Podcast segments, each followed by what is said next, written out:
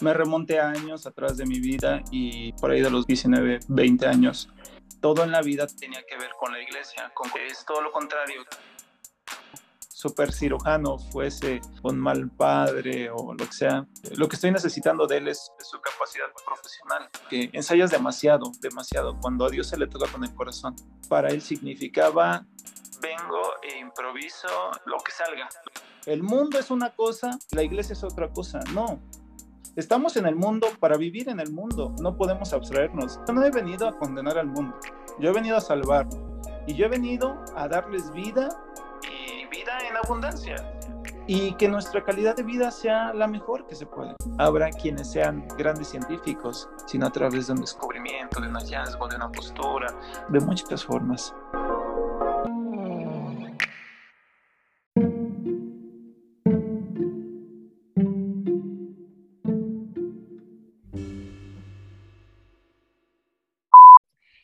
Pues muchísimas gracias por acompañarnos en un episodio más de Michula. Estamos muy contentas y emocionadas, también muy expectantes del tema del que vamos a hablar esta tarde.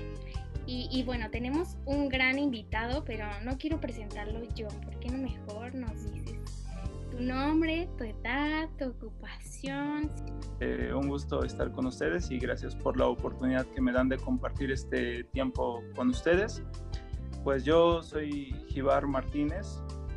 Eh, ahora eh, me dedico a estudiar, estudio la universidad, estoy en la carrera de economía.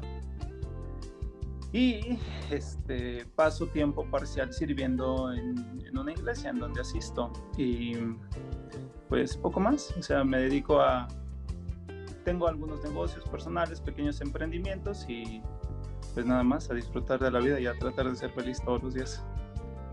Eh, no sé, ah, tengo 34 años, ¿qué más? Se me olvida. Eh, soltero aún, ya las personas de la iglesia me dicen, ya cásate, Jiva. Pero no, sigo pensando en que espero el momento adecuado, el momento oportuno. Y pues básicamente ese soy yo. Buenísimo, pues muchas gracias por acompañarnos el día de hoy. Eh, estábamos buscando justo un perfil como el tuyo, así que eh, en el momento en el que aceptaste la invitación, pues fue como que todo hizo este match en el momento. Así que, mm, bueno, pues, eh, ¿qué crees, Ibar, que el día de hoy queremos tocar un tema un poquito mm, distinto a lo que hemos venido hablando anteriormente? Ah, ya nos contaste un poquito de tu ocupación, tu edad, eh, a lo que te dedicas y quisiéramos eh, saber un poquito más eh, acerca de tus convicciones o lo que tú piensas cuando platicamos de unir nuestras profesiones o a lo que nos dedicamos, nuestra ocupación, con nuestra forma de servir al Señor, ¿no? Entonces, como pregunta inicial, me gustaría eh, arrojar una pregunta de sí o no y a ver qué contestas y enseguida nos das tu explicación. La pregunta es, eh, ¿se puede ser profesionista y servir al Señor al mismo tiempo o a la vez? Sí, sí, la verdad es que sí. Esa es la respuesta corta. Sí. Perfecto. Ahora sí, dinos por qué. bueno, mira, justo eh, cuando estuvimos platicando, eh, traté de hacer una, pues una retrospección y me remonté años atrás de mi vida y me encontré a mí mismo en los, por ahí de los 20, 19, 20 años. Y yo recuerdo ser un chico que iba a la iglesia y que en algún momento eh, fui como abordado por esta idea de que todo en la vida tenía que ver con la iglesia, con cosas de la iglesia. Y al paso de los años he descubierto que es todo lo contrario, que justo el hecho de poder profesionalizarte, de tener una carrera o de estudiar cosas paralelas al estudio de la palabra, por supuesto, eh, es una de las formas más efectivas en las cuales cada uno de los seres humanos pueden hacer una diferencia y hacen una diferencia en este mundo.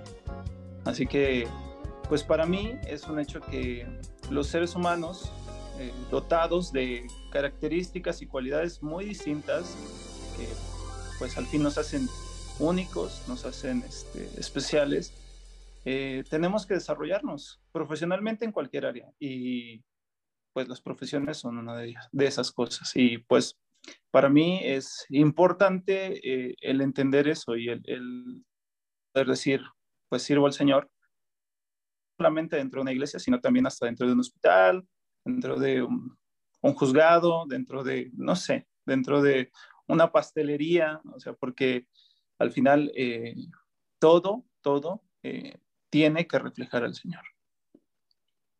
Definitivamente, ahorita que lo mencionas, viene a mi cabeza, mi papá siempre nos dice, aunque tú no te des cuenta al inicio, siempre tu carrera y lo que hagas, pues va a dar frutos dentro de la iglesia, ¿no? Porque creo que a veces eso es algo complicado, que te dicen, es que pues si vas a estudiar algo, haz que ese algo que vas a estudiar puedas ocuparlo en la iglesia y es complicado pensar en eso, ¿no? Como decir, ay, ¿cómo una ingeniería va a servir de algo en la iglesia? ¿Cómo el estudiar para ser enfermero va a servir de algo dentro de, la iglesia?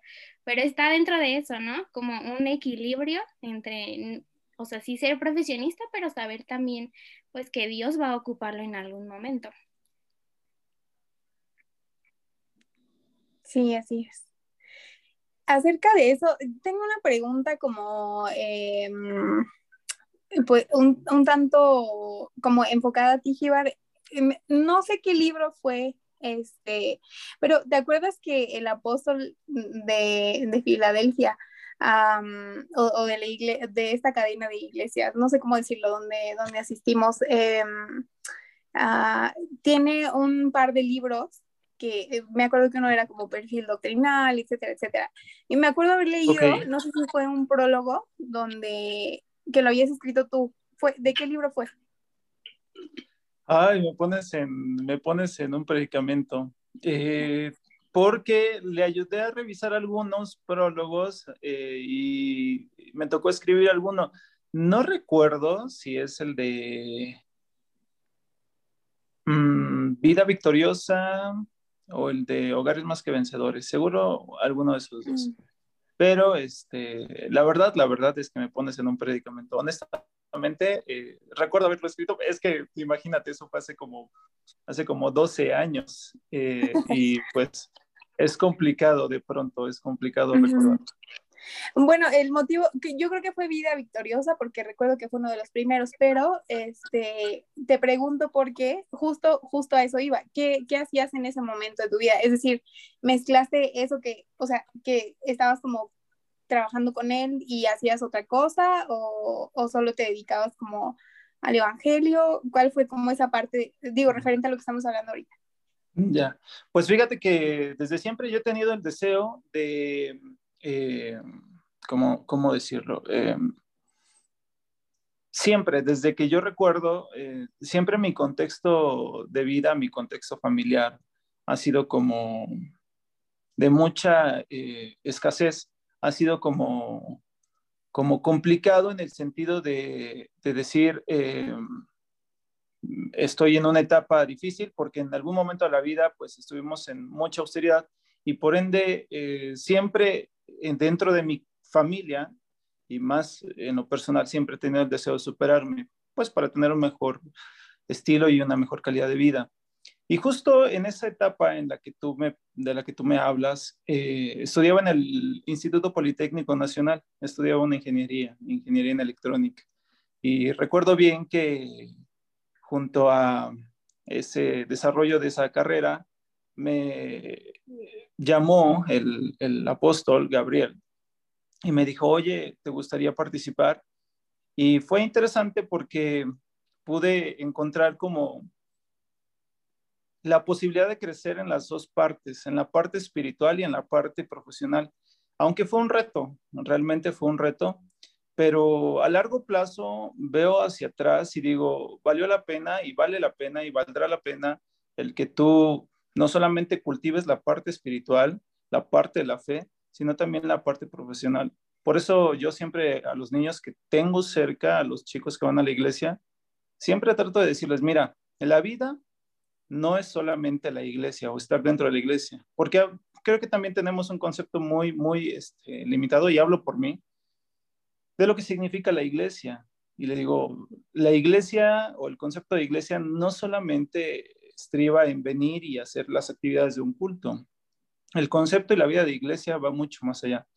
Y parte de eso es también poder eh, cultivarte, poder desarrollarte como ser humano, porque incluso eh, el Señor nos bendice también a través de ello. Oye, Jibar, y ahorita que yo sé que no tiene como mucho que ver con el área profesional, pero se me viene una pregunta a la mente que conozco la respuesta, pero me gustaría que pudieras tú profundizar. ¡Ay! Humilde. Yo lo sé Hoy pues perdón. Olvídenlo, no tengo preguntas. no, ya dale, dale. Es referente a, al, al mezclarnos, o sea, es que mezclarnos con la gente del mundo, ¿no? Porque creo que hay mucha gente y he escuchado de personas eh, que son cristianas y personas que no son cristianas el decir, eh, pues si tú eres cristiano y vas a la iglesia, ¿por qué te juntas con gente del mundo? ¿No? Como lo llaman. Eh, pero, sí, claro. ¿qué, piensas acerca de esto? Mira, creo que hay un, una mala asociación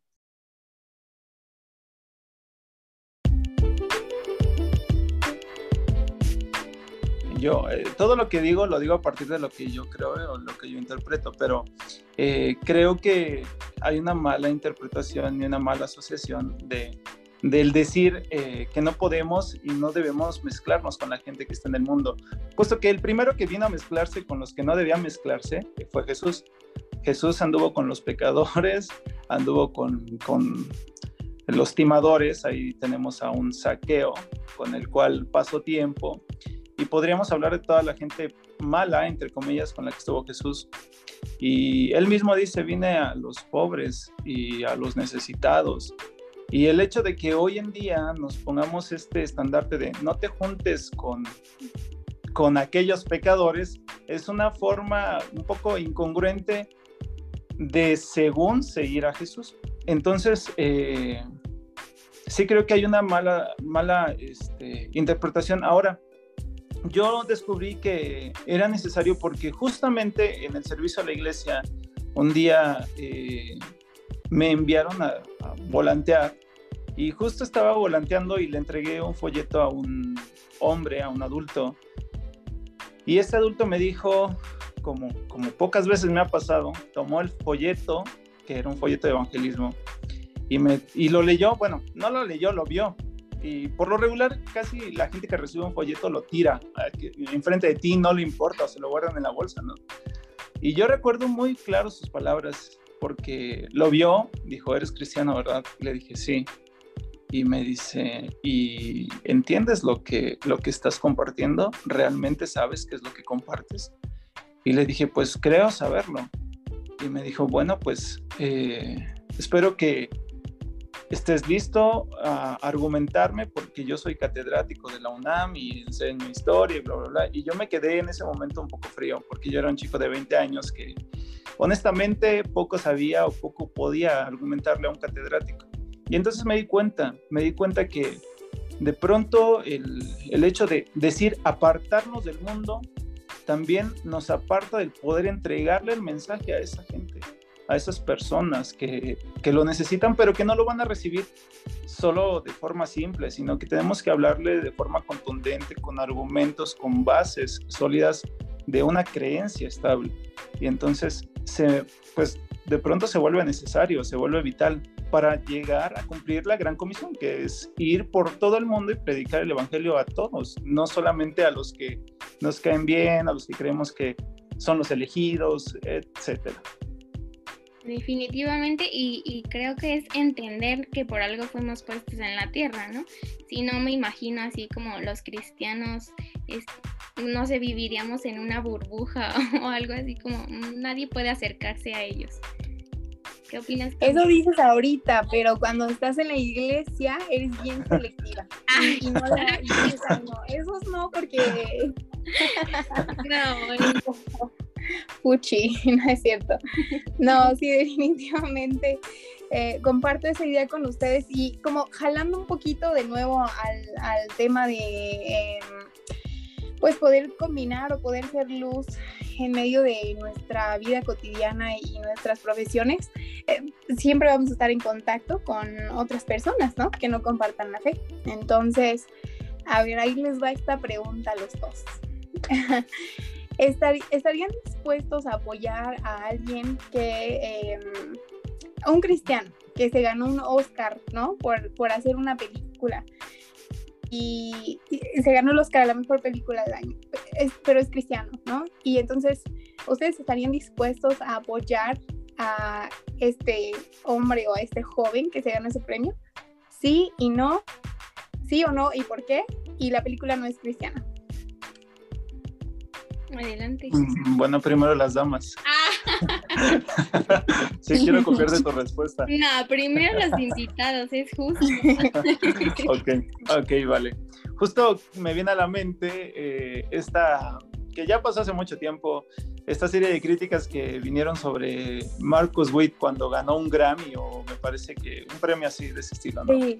Y que pues fue homenajeado, digamos, reconocido frente a artistas que no son cristianos. Y es latina a decir, y no, no estoy diciendo con esto que alabo todo lo que hace Marcus Witt o que, o que lo condeno, no, solamente soy un, un ser que aprecia todo y toma lo bueno y desecha lo malo. Pero el punto es que él dijo, pues ustedes podrán criticarme, pero en medio de todo estoy brillando o estoy brillando la luz de Cristo. Y la respuesta concreta es, si alguien eh, está haciendo, por ejemplo, una, se ganó un Oscar en, tu, en tu ejemplo, o se ganó un Grammy, o se ganó algún premio de arte por hacer algo eh, donde no está expresamente hablando de Jesús, eh, donde no está expresamente hablando de un mensaje de salvación en la obra, pero sí a través de su vida, entonces sí, yo apoyaría totalmente a esta persona, porque también puede ser que sea una persona que solo se diga cristiano y de cristiano no muestre ningún fruto, ¿estamos de acuerdo? Entonces, no, si esta persona hace una obra de arte y esta obra de arte no tiene alusión o nada con respecto a la fe, pero esta persona muestra a Cristo a través de su ser, de sus actos, de sus acciones de todos los días, pues sí sería alguien a quien yo apoyaría, independientemente. Muy buena idea. Yo, fíjate que ahorita, justo en esta, la semana que pasó, he, he estado leyendo un libro y habla como que tiene relación a esto y es que a veces menciona mucho el libro que a veces nos preocupamos más por cosas que en realidad no le preocupan a Dios, ¿no? Como eh, hablar de eh, cuál es la Biblia que utilizan para estudiar, eh, hablando de la música incluso, como decir, ay, en realidad el reggaetón de canciones cristianas le agradan a Dios, entonces em, hay... ¿Y Si le agradan o no, Sí le agradan. hay, hay cosas que...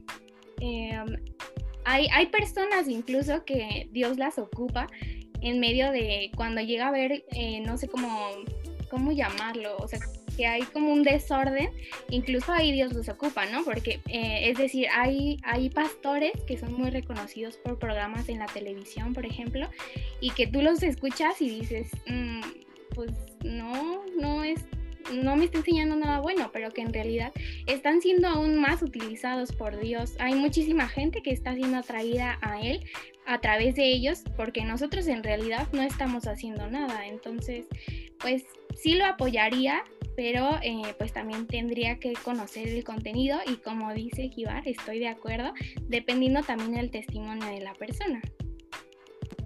Claro, Y creo que es como una, una buena herramienta, pues si a través de esto atrae gente y la gente decide, no sé, a través de la película que produjo o de lo que haya hecho, eh, decide comenzar a ver su contenido, pues está siendo una herramienta también para, para llegar a Jesús.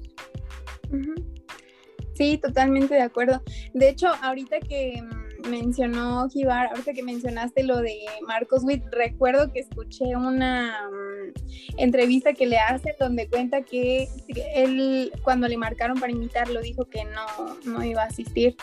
Entonces su esposa eh, algo así cuenta él, como que su esposa le dijo, ¿por qué no? Y demás, entonces él marcó o se contactó para, que, para decir que sí iba a ir. Y, justo recuerdo que mencionaba pues que, que, no sabía ni a dónde mirar cuando salían las mujeres pues casi todas encueradas bailando y así, ¿no? Pero...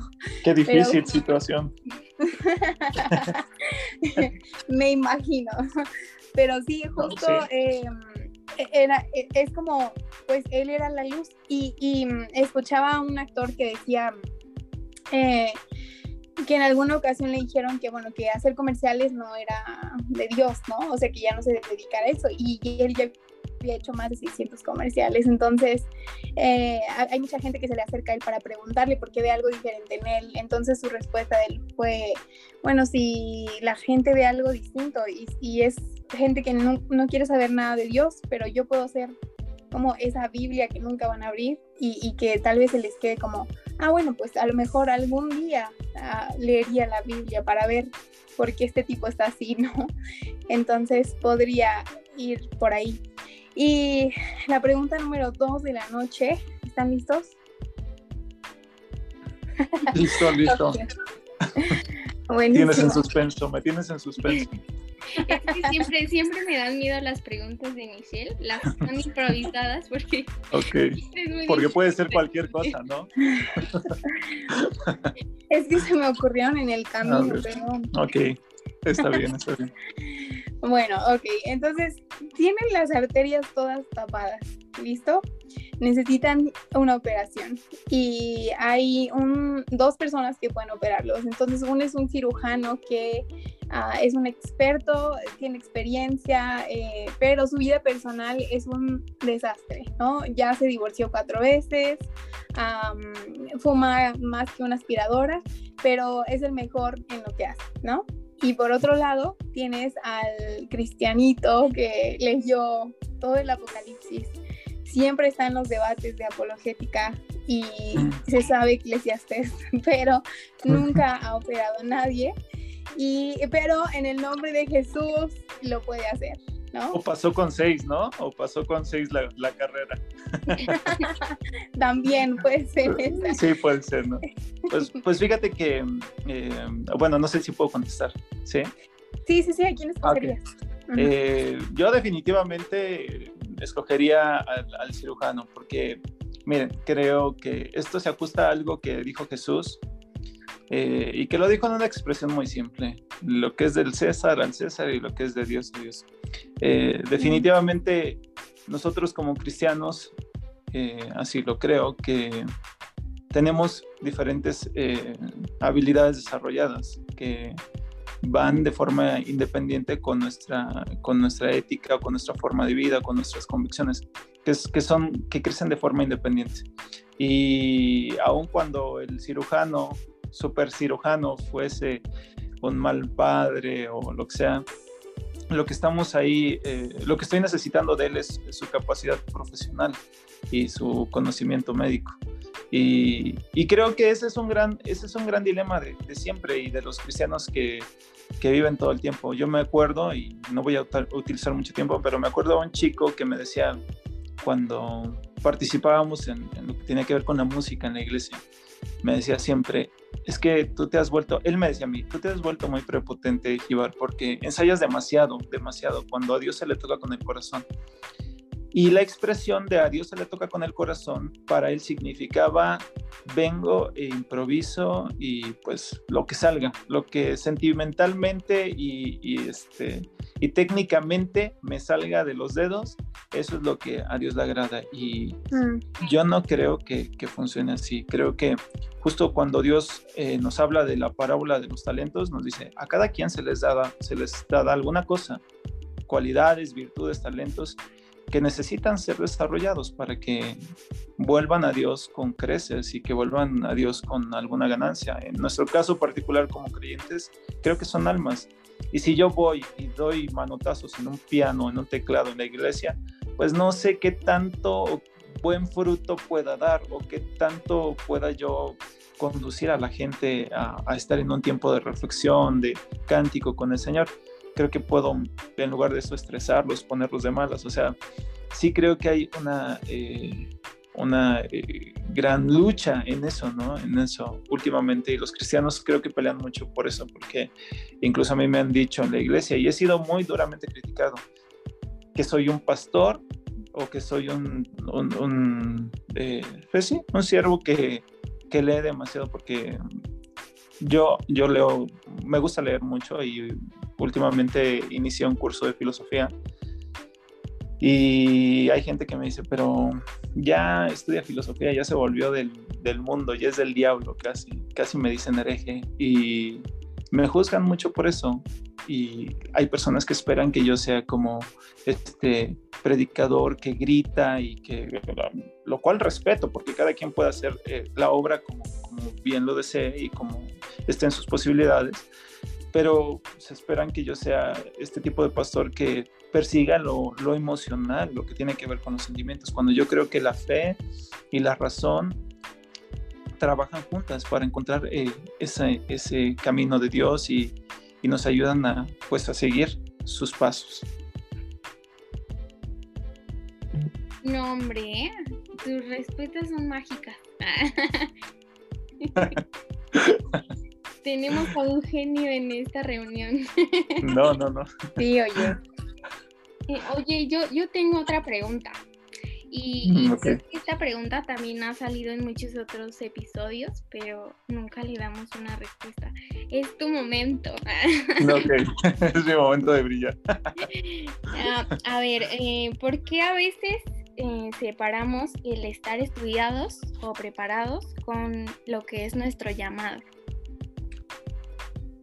Ok, mira, yo creo que, y justo, justo escuché el podcast que tuvieron con este chico pastor argentino y coincido con él eh, en que una cosa es propósito y hay que diferenciarlo bien con llamado.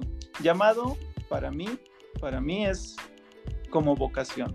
Eh, es, es esa cosa, esa actividad, esa esa cosa que nos hace diferentes por la cual nos desarrollamos o con la cual nos desarrollamos, mejor dicho.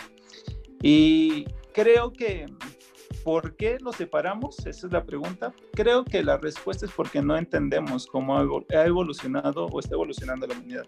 Un gran problema de los cristianos es que eh, de tiempo en tiempo, de generación en generación, históricamente la iglesia, y hablo de la iglesia en nivel general, ha dado saltos de fe, saltos doctrinales muy interesantes. Por ejemplo, hubo un tiempo en el que la iglesia o, las creencias netamente eran eh, católicas y eso era lo que era. Durante toda la, este, el periodo de la Edad Media fue lo que fue.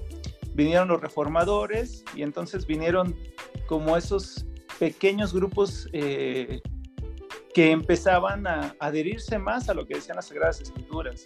Después vino algún otro paso interesante cuando las personas ya se bautizaban por, por, inmersión, ya se sumergían en el agua, porque antes había cristianos que no lo hacían así, que lo hacían por aspersión. Eh, después vino más adelante esta, todo este movimiento del Espíritu Santo y de los dones espirituales. Sin embargo, creo que ahora no entendemos o la iglesia no ha entendido, no hablo por todos, debe haber gente que sí, que vivimos en una etapa o en, una, en un momento de la historia de la iglesia y del mundo en el que ahora todo tiene que ver con la cultura, todo es cultural. Todos, incluso yo creo que vivimos parte o vamos a vivir parte de una batalla cultural muy fuerte. Y la iglesia tiene que estar preparado para eso. La iglesia tiene que estar preparada para poder enfrentar las diferentes culturas, las diferentes formas de pensamiento. Hoy cualquier ser humano, o bueno, la mayoría que tiene acceso a la información a través de Internet, puede descubrir cómo piensan los eh, budistas, hinduistas, eh, islámicos, eh, todos al otro lado del mundo, lo puedes saber. Por eso la gente hoy en día lo juzga todo, lo pregunta todo.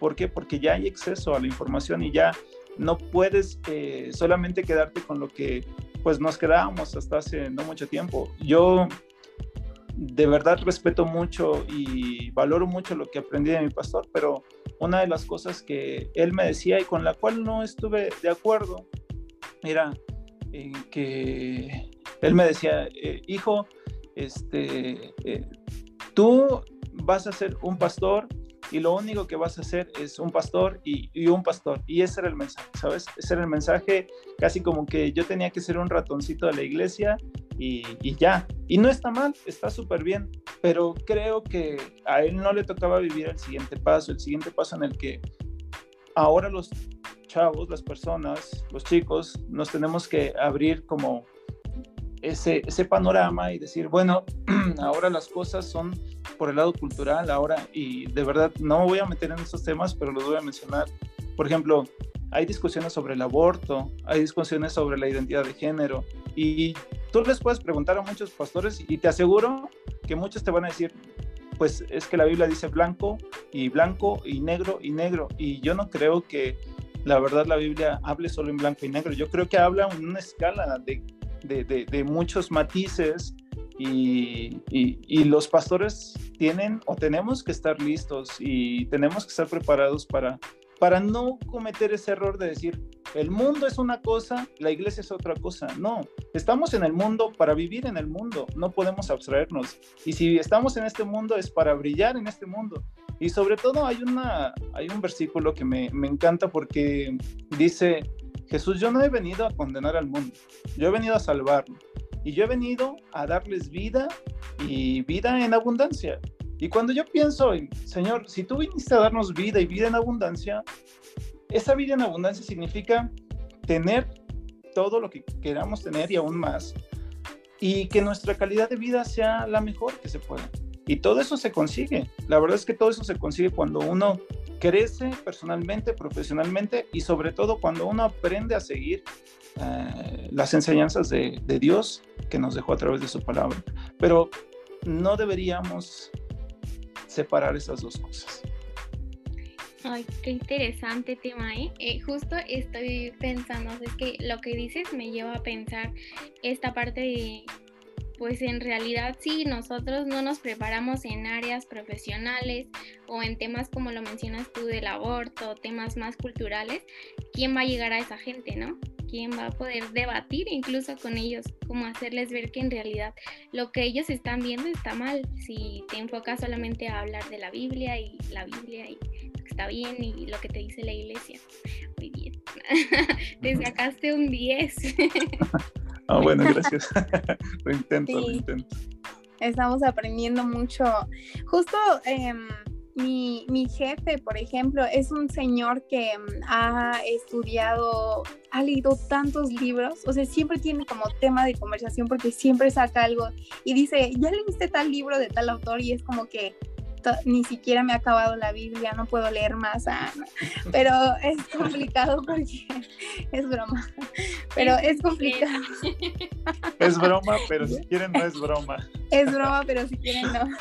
Es que, es que lo dije de broma, pero ya sé que Surieli se va a agarrar de ahí por siempre, entonces estuvo mal mi chiste, pero bueno, este, entonces siempre, siempre saca algo de un libro distinto y, y, él es así, como él vivió 10 años en China, entonces trae unas ideas bien raras y aparte todas toda, como las letras y filosofía que estudió aquí en México en su juventud, después se a Argentina, o sea, trae tanto conocimiento y es tan ateo que ¿cómo le refutas un, argumento que te da si, si no tienes el mismo conocimiento que, ¿no? Entonces, justo, no que no se pueda, pero, pero si no estás estudiado o si no, es como, como ir a un, justo como tú lo decías, ir a un debate a lo mejor de aborto sin haber estudiado el tema antes, ¿no? Entonces, ¿cómo podríamos separar ese conocimiento eh, o, el estar preparado de refutar algo así? Eh, o separarlo de nuestra fe, ¿no? Eh, Michelle ya está estudiando chino. Ah, bueno, muy bien. Que nos enseñe chino mandarín. es mi pasión. Lo odio. Em, pero, ¿qué, cuál, sería entonces tu... Mm, ¿Cómo te proyectas, eh, Jibar, en tus aspiraciones profesionales, como a largo plazo? Mm, ok, en lo profesional. Eh, bueno, espero, si Dios me da vida, terminar mi carrera, que es uno de los retos que, creo que me debo a mí mismo y en parte a mi madre que siempre durante la primera parte de mi vida y bueno, durante toda mi vida ha estado ahí y me ha apoyado tanto como puede. Creo que es una, un, un, reto pues que, que quiero alcanzar y curiosamente, fíjate como yo creo que al final creo que Dios nos pone en el lugar en el que debemos estar. Eh, el hecho de que yo esté estudiando no necesariamente me ha amarrado a una idea de, por ejemplo, convertirme en un empleado o irme a una organización para, pues, para trabajar. Creo firmemente en que voy a servir al Señor, creo que ese es eh, mi, mi llamado, mi vocación y creo que lo voy a hacer mientras Dios me vida. Y lo que estoy estudiando, lo que he estudiado, además de ser un patrimonio intelectual y herramientas con las cuales podría generar como dinero, ingresos, aunque no lo parezca, me han ayudado mucho más a comprender muchas cosas de la misma palabra. Estudiar ingeniería y estudiar economía han sido como cosas que han reforzado mi, yo así lo siento, mi capacidad de poder interpretar las Sagradas Escrituras. Aún ahora que estudio filosofía, eh, que estoy empezando, ¿eh? no, no llevo mucho tiempo, pero que he estado empezando a estudiar filosofía, siento que me puedo acercar más y soy un firme creyente de que eh, es importante que los seres humanos conozcamos más de las cosas porque como nadie tiene una verdad absoluta, todos tenemos una verdad que está en función de lo que nosotros creemos de la vida misma. Cuando nosotros abarcamos el mayor número de conocimientos, abarcamos un porcentaje mayor de, una verdad absoluta. Entonces, conocer más cosas, de cierta forma, te lleva a una verdad mucho mayor que la, que la personal y que la, que la de un solo individuo. Y creo que de esa forma podemos conocer en un estado mucho más puro la esencia, la voluntad y el amor de Dios. Y pues yo me veo, pues, no sé, profesionalmente me gustaría ser un, un emprendedor, tener una empresa, la cual me deje mucho tiempo libre y pues para eso estoy un poco trabajando. Sí. Mm, buenísimo. Y gracias por compartirlo. Pero oye, para ir cerrando como un poquito esta parte del tema, eh, como conclusión, digámoslo así, danos tu opinión. ¿Se puede ser luz ejerciendo una profesión? Sí, definitivamente sí. Creo que, creo que ese es nuestro deber. De hecho, cuando leo la palabra y encuentro cosas como de que la gracia de Dios es multiforme, creo que eh, nosotros hemos sido llamados a servirle de múltiples formas al Señor. De hecho, no sé si me permitan leer solo un versículo que, que, encontré en alusión y es, eh, está en la primera carta de Pedro, en el capítulo 4, eh, versículo número 10. Y de verdad es muy, es muy ilustrativo. Dice en la nueva versión, eh, ¿cuál es? Eh, ay, no tengo, no tengo la traducción. Bueno, dice lo siguiente. Cada uno de ustedes ha recibido algún don de Dios. Eso es cierto. Úsenlo para servir a los demás sean fieles administradores de los diferentes dones de Dios. Esto es que cada uno de nosotros va a ser bueno en algo y no necesariamente todos necesitamos ser pastores, que creo que es uno de, las, de los errores que los mismos pastores tenemos, pensar que todos tienen que ser pastores, pensar que todos tienen que ser evangelistas, pensar que todos tienen que ser profetas o maestros. No, creo que habrá quienes no sean pastores nunca y eso no está mal habrá quienes sean grandes científicos cristianos. De hecho, hay científicos cristianos que no son pastores, son científicos, premios Nobel, y que han aportado a través de su conocimiento luz al mundo, como el, padre del genoma humano, que es, es cristiano y dejó esa herencia y estableció ese conocimiento acerca de las bases de cómo es la vida a través del genoma humano. Y a través de eso se puede hacer un gran argumento cuando la gente dice, no, es que, solo por poner un ejemplo, no, es que la vida no, no, este, la vida de un eh, no es vida, o eso no es un ser humano, o eso no es un individuo. Y él está dando luz.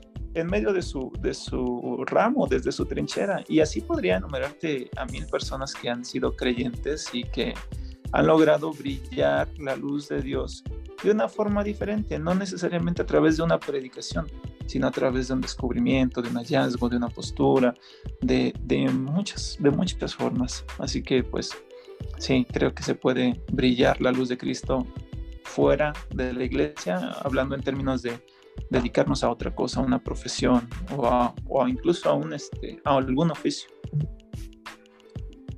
Sí, sí, sí, claro que sí. Eh, eh, creo que ese versículo justo pone en perspectiva la, la pregunta que lanzó Surieli y me gusta mucho cómo lo has uh, contestado.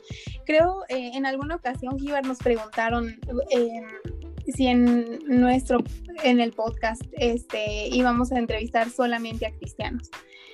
Y no sé si fue de una manera como a, ver qué contestan, como a ver dónde la riegan o no sé cómo fue, pero el chiste es que y entonces la pregunta es, ¿y, y si, no, y si no hiciéramos podcast, pero alguno de las dos fuera cirujano, ¿no? Eh, y, y, urge hacer una operación a corazón abierto y, y, no se la puedo hacer a nadie, o sea, que no sea cristiano y, y la gente y, la persona se va a morir, ¿no? Entonces creo que no está padre que no segmentemos nada más como ah, solo es un podcast para cristianos, ¿no? Al contrario. Y creo que nos ha quedado muy claro con esto que aprendimos contigo el día de hoy, Kibar, que debemos aprender a hacer luz en cualquier actividad en la cual participemos. Somos o estamos en el mundo, pero no somos del mundo. Así que me gustaría que pudiéramos cerrar con un consejo que tú le quieras dar a quienes nos han escuchado el día de hoy, a quienes han tomado de su tiempo, eh, mientras están, hay gente que lo escucha en el gimnasio, eh, en el baño, ve tú a saber dónde más pero seguro el consejo les va a quedar, así que adelante. Ok, bueno, un consejo en dos partes. La primera parte, pues para los que son cristianos o que son creyentes, tanto los que están cerca como los que se han alejado un poquito, pues nunca se olviden de Dios, nunca se olviden de lo importante que es y de lo importante que es mantener un equilibrio en la vida espiritual, anímico y físico. Eso es importante.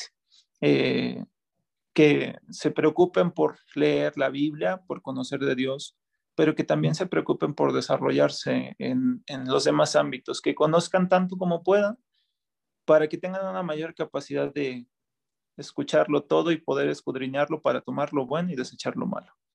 Y para los que no son creyentes y que nos dieron la oportunidad de de estar con ellos a través de este podcast, pues decirles que no se guíen por los eh, clichés de que los cristianos somos como borreguitos o que somos gente no pensante o fanáticos, que es uno de los, eh, pues, de las formas peyorativas de, nombrarnos, ¿no? Que sepan que existen cristianos que se preocupan por el desarrollo profesional y por eh, ponerle a las cosas, en, en este caso muy particular a nuestra fe, argumentos, argumentos sólidos, argumentos de valor, argumentos científicos y que realmente nuestra fe es una fe sólida, una fe que no está montada en, en la paja y que lo que creemos lo, lo, creemos porque sabemos que las consecuencias son buenas y no solo porque lo hemos eh, escuchado, sino porque lo hemos visto, lo hemos vivido o lo estamos viviendo en nuestras vidas y que, pues, no sé, le den una oportunidad, no al cristianismo así, tal cual, que le den una oportunidad a Dios, que le den una oportunidad a Cristo, igual y se encuentran algo que pues habían estado buscando y que no habían podido encontrar en algún otro lado. Wow, buenísimos consejos. La verdad es que en lo personal he sentido que este episodio ha sido muy interesante y creo que es un tema bastante extenso, ¿no? Que podríamos llevarnos aún más tiempo grabando. Entonces, ojalá haya una segunda parte. claro, claro. Gracias por tomarte el tiempo y por compartir con nosotras también. Ha sido de mucha bendición tenerte como invitado. Muchas gracias a ustedes por, por la invitación. Estoy ¿Por qué se quedan tan palabras. serios?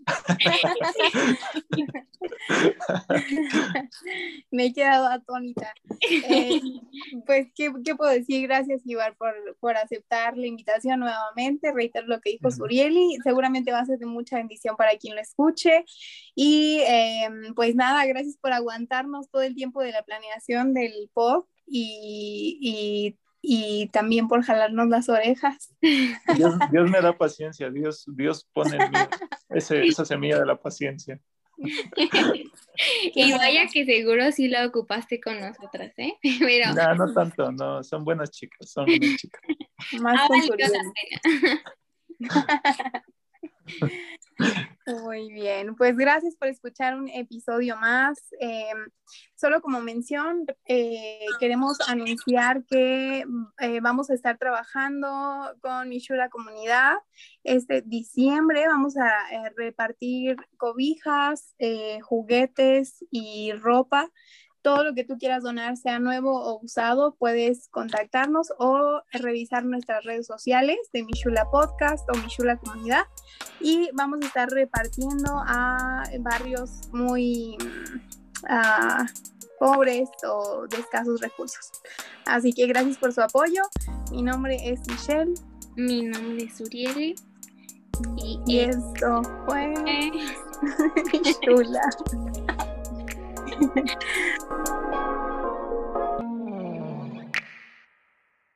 No, wow, es que tus respuestas son mágicas. Realmente eres un genio.